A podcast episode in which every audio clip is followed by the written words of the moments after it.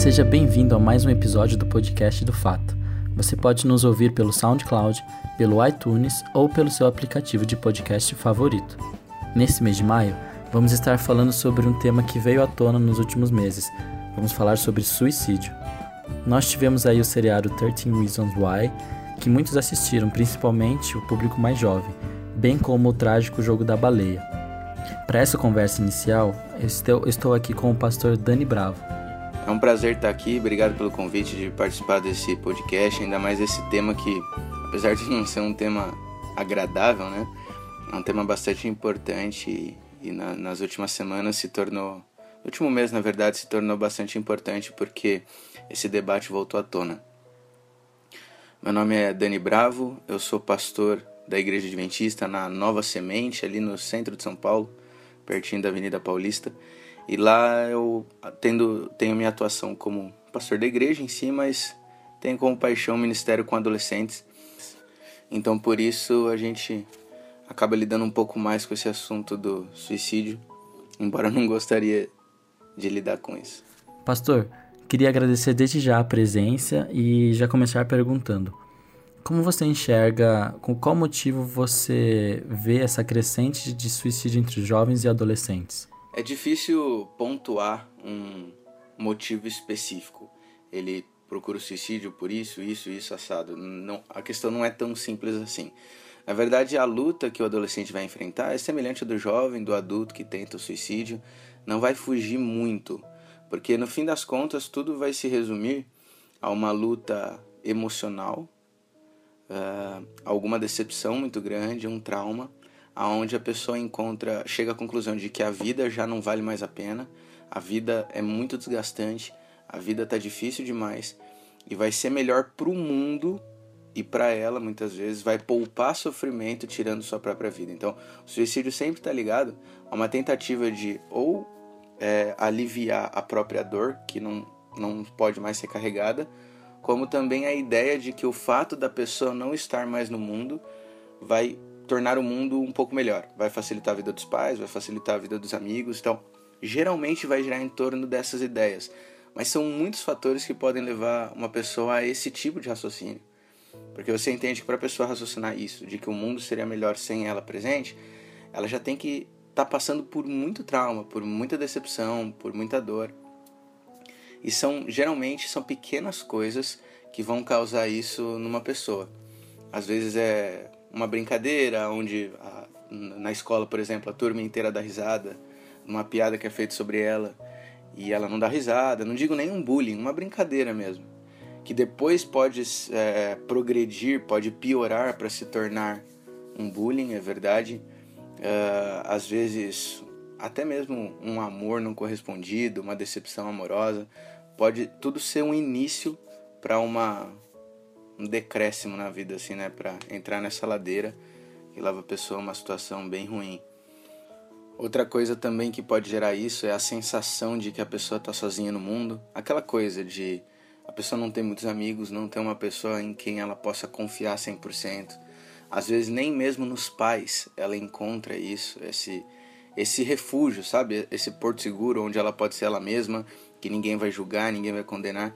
Então, tudo isso pode pode ir se acumulando e somando até gerar uma, algo bastante ruim. É interessante notar também que o suicídio sempre vai ser acompanhado de algum nível ou algum tipo de depressão. E aqui vale ressaltar que a depressão, por mais que pareça óbvio falar isso para muita gente, ainda não, não, não é tão claro. A ideia de que a depressão é uma doença que precisa ser tratada, uma doença emocional que precisa, precisa ser tratada. Eu uma vez estava conversando com adolescentes sobre o tema do suicídio e teve uma pessoa que ela levantou a mão e testemunhou, contou da experiência dela, onde ela, assim, por muito pouco não tentou de fato suicídio, mas ela já estava sendo convencida de que essa era a melhor solução. E ela comentou que ela estava passando por depressão, ela comentou com os amigos, comentou com as pessoas, os responsáveis, e todo mundo teve a seguinte resposta para ela: Ah, isso é bobeira, isso aí é frescura é, engole choro, sabe? Vamos, vamos pra frente que você vai passar isso aí, essa coisa de depressão é frescura. E aí ela foi lidando sozinha com a depressão, lidando, lidando, até que chegou uma hora que ela percebeu que ela não aguentava mais e pensou no suicídio. Ela só não chegou é, até as vias de fato, vamos dizer assim, porque a mãe dela percebeu que o negócio estava mais sério do que parecia e interveio, e aí ela pôde ser tratada e, e pôde melhorar. Então é, é, importante levar a sério os indícios de tristeza profunda, de depressão, de chateação, essa introspecção. É importante levar isso, isso a sério, porque pode ser uma forma de salvar vidas de alguém. Com certeza, pastor. Tratar esse assunto com seriedade é algo muito importante e perceber nos primeiros indícios de que a pessoa precisa de ajuda, conversar com ela e até mesmo indicar uma ajuda profissional, né? E me diga, como, como que a igreja reage num caso desse, sendo com jovens ou adultos? Existe algum procedimento padrão ou acompanhamento da família após o ocorrido?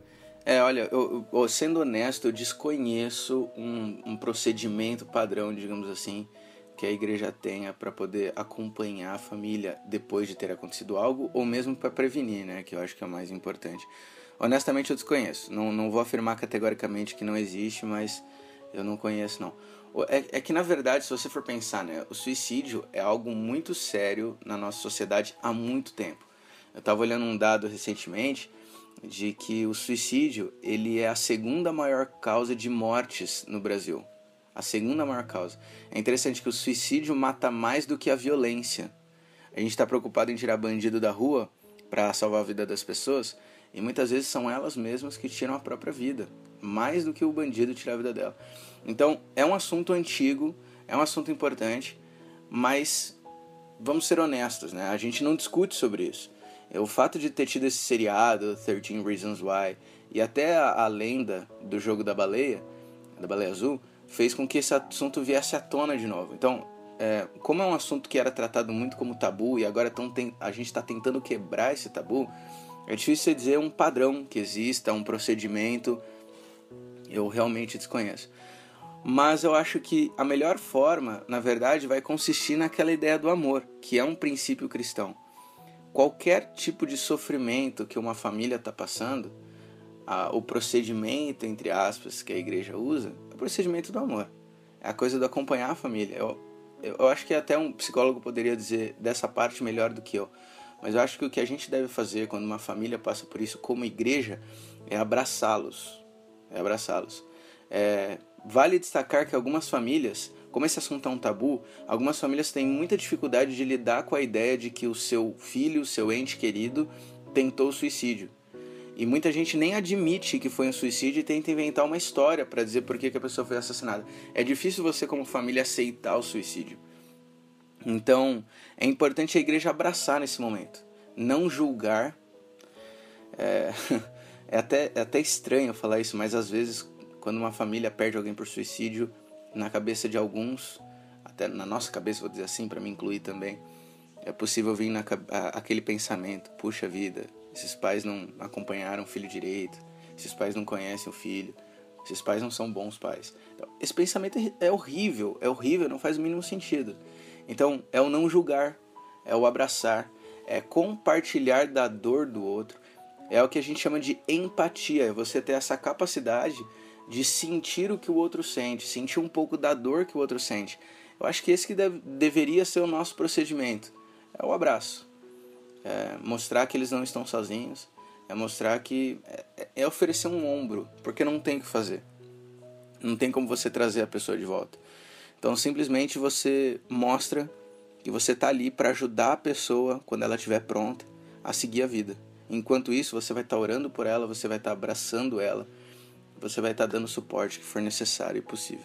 E para finalizar com uma última pergunta, existe algum projeto para a criação de algum departamento de valorização à vida na nossa igreja? Bom, como eu mencionei na pergunta anterior, é, eu desconheço algum projeto que tenha sobre a valorização da vida, especificamente no combate ao suicídio, tá? Nós temos em outras áreas. Existe um projeto da igreja que tem crescido bastante, se chama Quebrando o Silêncio, que combate ao abuso infantil, que combate a violência à mulher, que acaba sendo uma valorização à vida, tá?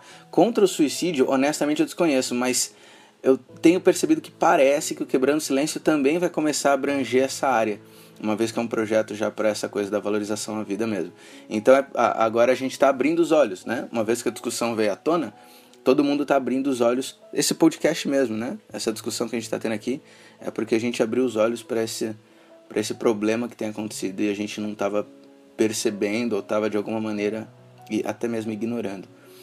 Mas uh, outras iniciativas também que existem são iniciativas pontuais de combate ao jogo da baleia azul, de vários na internet, é, várias iniciativas de combate. Embora é bem possível que essa história seja uma lenda, ela acabou, muita gente pode acabar se machucando com isso tal. Então, é, vários locais, escolas, igrejas iniciaram projetos de combate. Tem um até que fez um pouquinho mais de sucesso, que chamava Jonas Challenge, onde a, a pessoa usava a ilustração da baleia, onde a gente coloca na história de Jonas, né? Então era para você sair da baleia e não para você entrar na baleia azul. Então foi um, um jogo de palavras bem interessante, propondo é, ações para os adolescentes valorizarem a sua própria vida ao invés de se deprimirem. Então foi uma iniciativa bem bacana. E outras pontuais existiram também em vários lugares. Mencionei essa só porque foi um pouquinho maior, fez um pouco mais de sucesso. Mas uma coisa interessante, e eu deixo isso como até eh, como um convite ou como um, um apelo, uma oportunidade para quem está ouvindo, é o convite a você iniciar algo, né? Essas iniciativas pontuais, elas partem muito do coração de uma pessoa. Deus coloca essa empatia no coração de alguém e ela adota isso como seu ministério. E a pessoa começa a desenvolver projetos como o Jonah Challenge, como uh, qualquer outra iniciativa dessa, até mesmo o Quebrando o Silêncio. Foi um projeto que nasceu no coração de alguém e se tornou um ministério maior. Então, se você está ouvindo esse podcast, você tem sido comovido por essa todo esse debate no, da questão do suicídio. Se você conhece alguém que já tentou tirar a própria vida ou até mesmo de fato tirou a própria vida, de repente Deus pode estar te chamando para iniciar um ministério nessa área de valorização à vida. Muitas vezes a gente espera, a gente terceiriza o nosso ministério. A gente acha que a igreja tem que começar a fazer as coisas para depois eu apoiar. Eu vou participar como voluntário, mas deixa a igreja fazer a responsabilidade dela. Não. A igreja sou eu. Então, se eu não faço nada, a igreja não é um prédio, a igreja são pessoas. Se eu não faço nada, a igreja que eu chamo terceirizado nunca vai fazer nada, porque eu sou a igreja. Então eu deixo o apelo aí para quem está ouvindo se você sente Deus te chamando para isso, se você sente Deus te falando algo nesse sentido, inicie o seu ministério. Inicie o seu ministério. Fala com o seu pastor para ter o apoio de mais pessoas, mas ora para que Deus ore para que Deus possa te conduzir e você poder fazer a diferença na vida de alguém. Tenho certeza que a experiência de salvar a vida de alguém vai ser algo inesquecível. Deixa esse apelo aí para quem quiser iniciar esse ministério de valorização à vida. Pastor, queria agradecer mais uma vez pela sua presença, pelo papo, pela, pelo tempo e por abrir esse diálogo. É, um, é, é uma conversa que precisa ser feita, é um assunto que precisa ser discutido. Muito obrigado. Bom, eu que agradeço aí a oportunidade mais uma vez de estar participando. De novo, como falei lá no início, é, esse é um assunto que não é agradável, mas é um assunto importantíssimo. E eu espero que com esses debates que se iniciaram no último mês, nos últimos meses, é, possam realmente, assim, de fato, salvar vidas. Tudo bem? Valeu, um abraço e até a próxima. Então é isso, pessoal. Gostaram? O tema é pesado, né? Mas é importante que falemos sobre ele. Essa foi só uma palhinha. Venha ver a discussão completa no dia 20 de maio e não esqueça também de seguir o programa Fato nas redes sociais para ficar por dentro de toda a programação. Isso é fato.